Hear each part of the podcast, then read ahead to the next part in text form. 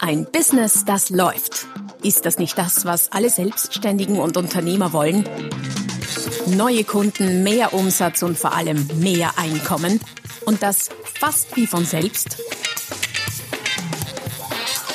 In diesem Podcast erfährst du wöchentlich praktisch umsetzbare Tipps und Strategien, mit denen du dein Geschäft verwandelst. Und zwar in ein Business, das läuft. Von und mit Roman Kmenter. Hallo und herzlich willkommen zum Podcast Ein Business, das läuft, Folge Nummer 316 mit dem Titel Kontaktieren ohne zu nerven. Erfolgreiche Direktansprache über soziale Medien. Ein Thema, das ich gewählt habe, weil ich das Gefühl habe, dass es im Moment sehr viel Emotion verursacht. Ich habe vor kurzem einen Post, ich habe auf LinkedIn oder so geschrieben und hatte extrem viel äh, Kommentare, Likes, Zuspruch aller Art. Warum? Weil viele und du möglicherweise auch auf, speziell auf LinkedIn, aber durchaus auch auf Facebook oder Instagram von allen möglichen Leuten oder Unternehmen kontaktiert wirst, die dir irgendetwas verkaufen wollen. Nun ist es definitiv nicht so, dass ich dagegen werde, etwas zu verkaufen und diese Plattformen zu nutzen. Ganz im Gegenteil, aktiv zu verkaufen ist im Prinzip eine sehr, sehr gute, wichtige und tolle Sache. Nur stelle ich fest, dass es sehr ungeschickt gemacht wird und dem möchte ich mit diesem Podcast, mit dieser Folge hier Abhilfe schaffen. Das heißt, wenn du auch äh, auf sozialen Medien Direktansprache machst, wenn du Leute direkt kontaktierst oder das tun willst, dann ist das genau die Folge für dich. Und zwischendurch, also jetzt nicht zwischendurch, aber vielleicht danach oder wie auch immer, kannst du vorbeischauen auf der www.romagmenta.com.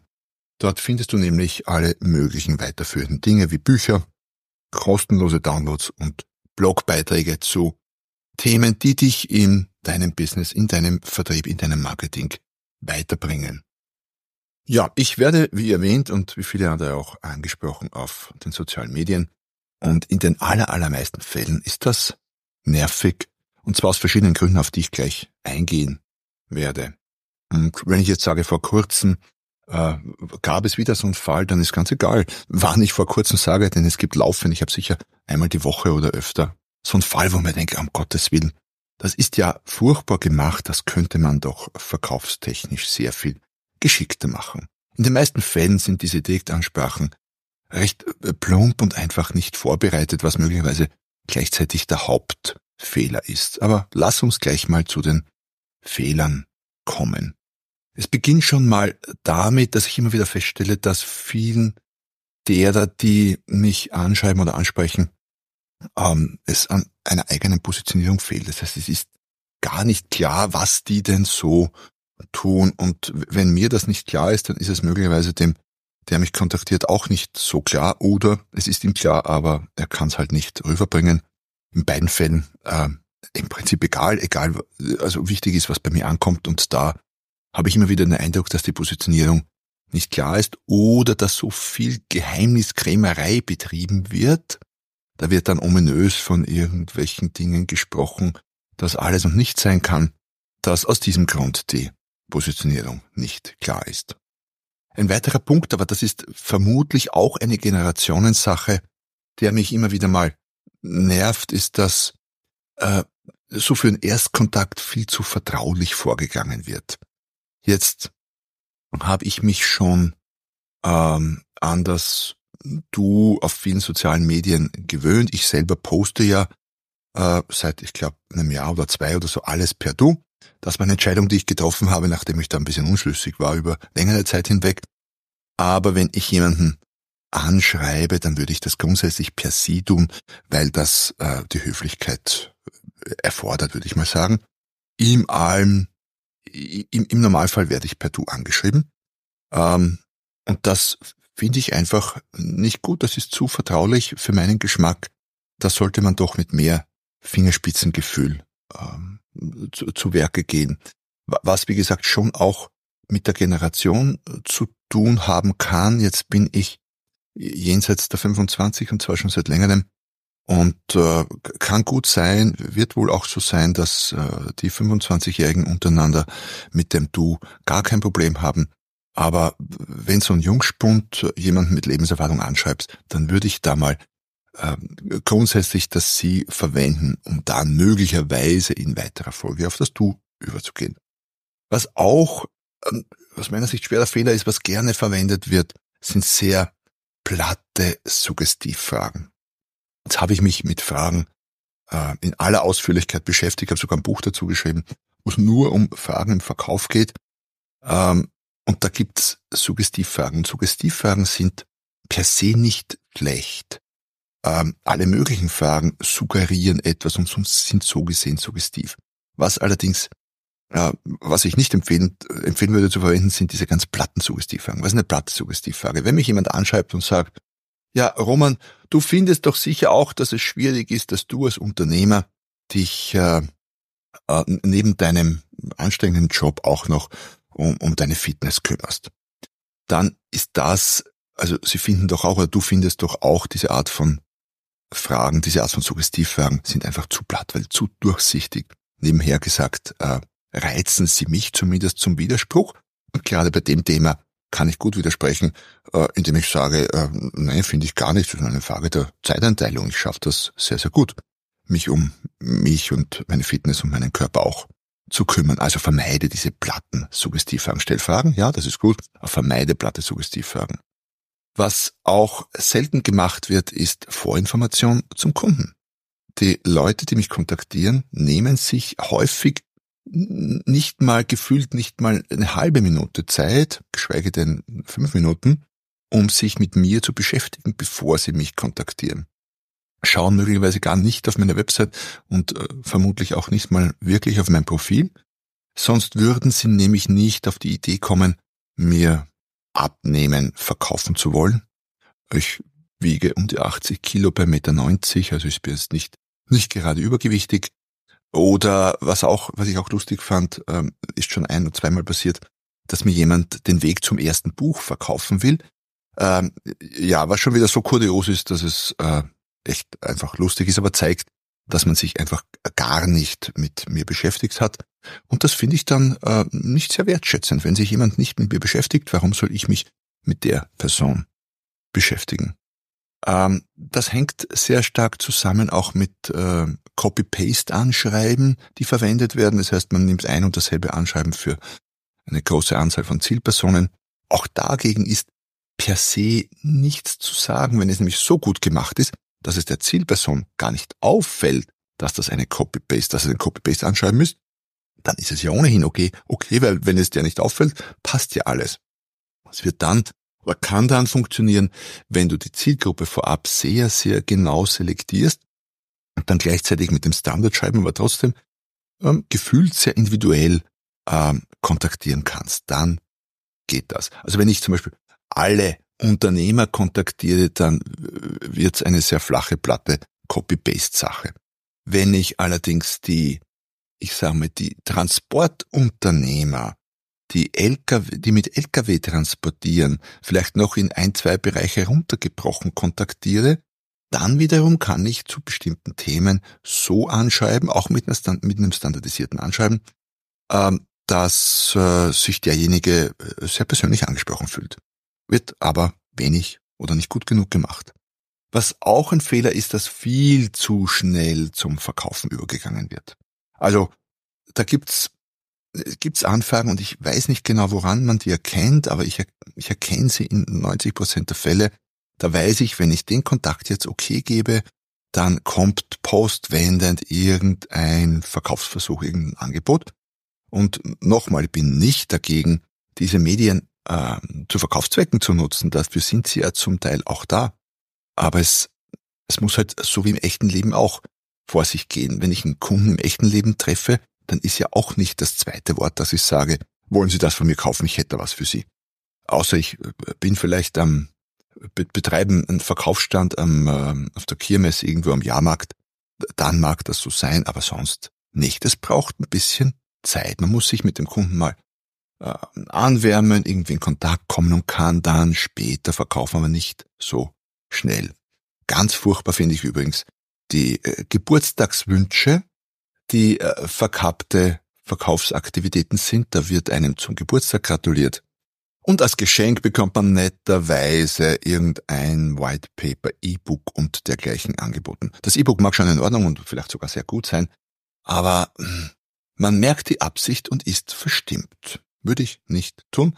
Und last but not least, ein Fehler, der mit all den anderen wahrscheinlich ohnehin zusammenhängt, ist, dass das Ganze viel zu durchsichtig ist und sofort irgendwie nach, der will mir irgendwas verkaufen, riecht. Und zwar irgendwie einen Kilometer gegen den Wind. Das das sind so die häufigsten Fehler, die ich beobachte. Vielleicht hast du auch noch andere erlebt. Kann gut sein. Äh, Fakt ist, es wird sehr vieles sehr schlecht gemacht in diesem Bereich. Nachdem wir jetzt alles aufgelistet haben, was nicht so toll läuft oder nicht funktioniert, äh, widme ich den zweiten Teil dieser Folge all den Tipps und Themen, wo ich sage, ja, so könnte es besser gehen. Also, wie geht's potenziell besser? Wie kannst du Direktansprache so machen, dass es auch besser funktioniert und dass es auch für den Gegenüber, für den Angesprochenen in Ordnung ist? Erstens mal solltest du den Grundsatz Klasse statt Masse walten lassen. Lieber statt 100 am Tag anzuschreiben mit irgendeiner 0 auf 15 standardisierten Botschaft, ist es 10 anzuschreiben mit einer Botschaft, die wirklich passt. Im Zuge dessen sollte es dir auch unbedingt gelingen, dich von anderen zu unterscheiden, vielleicht auch, auch in der Art der Überbringung der Botschaft.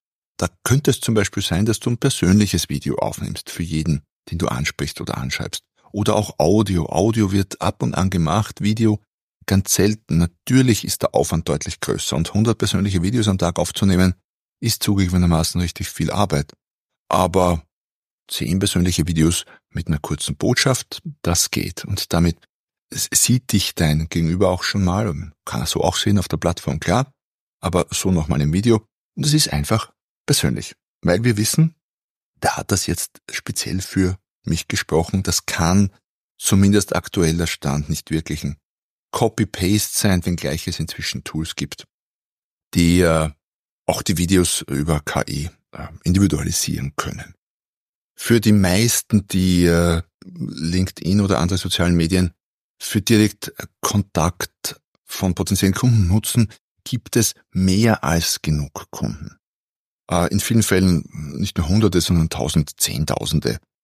Allein wenn ich mich an Selbstständige äh, wende, ich weiß, in Deutschland sind 400, ich glaube 400.000 Unternehmen registriert, äh, und ein großer Teil davon sind kleine und kleinste Unternehmen. Das heißt, wenn die mein Fokus wären, gibt schnell 200.000, 300.000, ähm, die man kontaktieren könnte. Das heißt, was will ich damit sagen? Du musst nicht einen bestimmten als Kunden gewinnen im Normalfall, sondern du hast ohnehin sehr, sehr viele, die du gewinnen kannst. Was mich äh, zu der Strategie führt, dass es besser ist, äh, Pool zu erzeugen statt Push. Du musst jetzt nicht darauf drängen, dass dieser eine äh, bei dir kauft oder mit dir in Kontakt kommt, sondern es gibt viele andere. Sprich, in diesem ersten äh, Zug, in dieser ersten Kontaktnahme über soziale Medien reicht es in vielen Fällen vollkommen zu filtern, statt zu überzeugen. Das heißt, du schreibst zehn an, zwei äh, melden sich zu, zurück in irgendeiner Form. Okay, dann machst du halt mit den beiden weiter.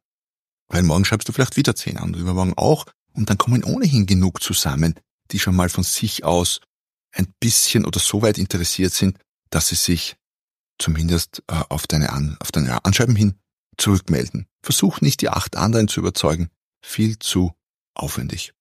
Ich selbst habe immer wieder mit Leuten zu tun, die äh, zugegebenermaßen, und das muss man ihnen zugestehen, sehr, sehr hartnäckig sind, dabei mich überzeugen zu wollen und nicht WO geben.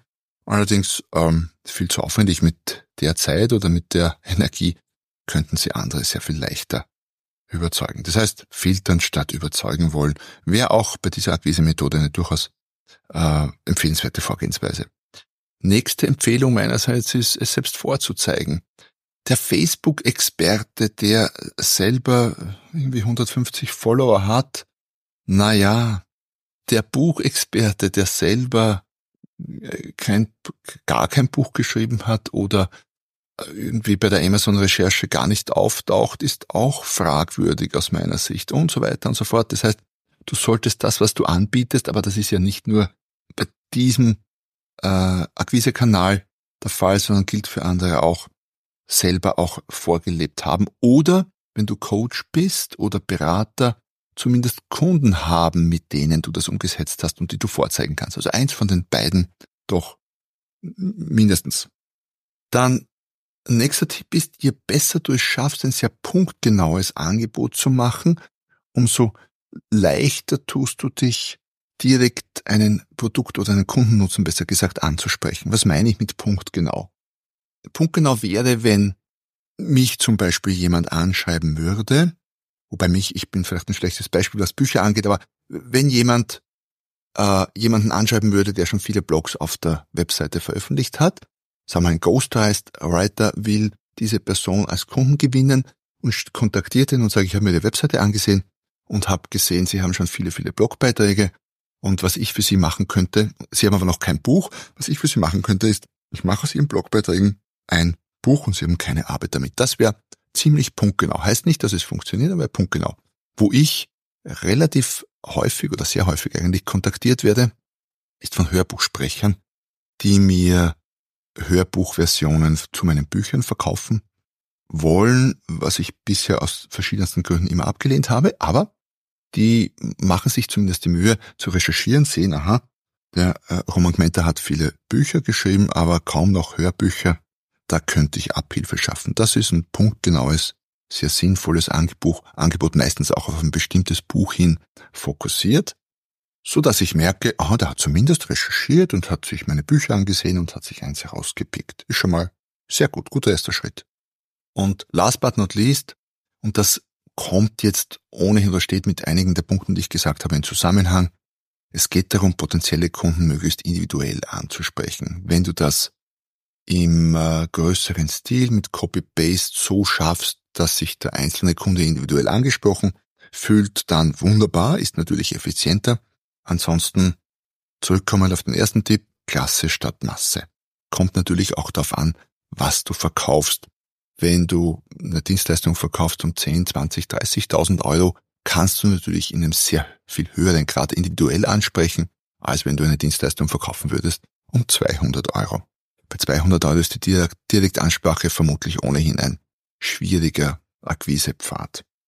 Ja, das war's mal so. Ich fasse vielleicht mal zusammen die Tipps, wie es besser gehen könnte oder wie es besser gehen sollte. Klasse statt Masse.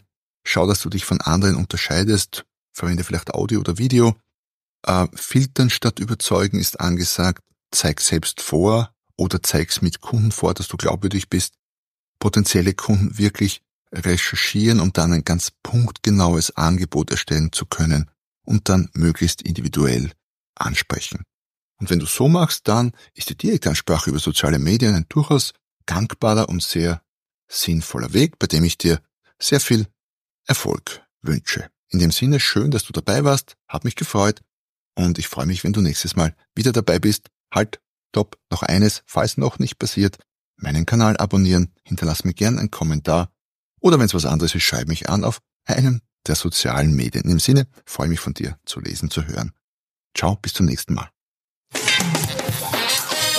Noch mehr Strategien, wie du dein Business auf das nächste Level bringen kannst, findest du unter romanquenter.com. Und beim nächsten Mal hier auf diesem Kanal, wenn es wieder heißt, ein Business, das läuft.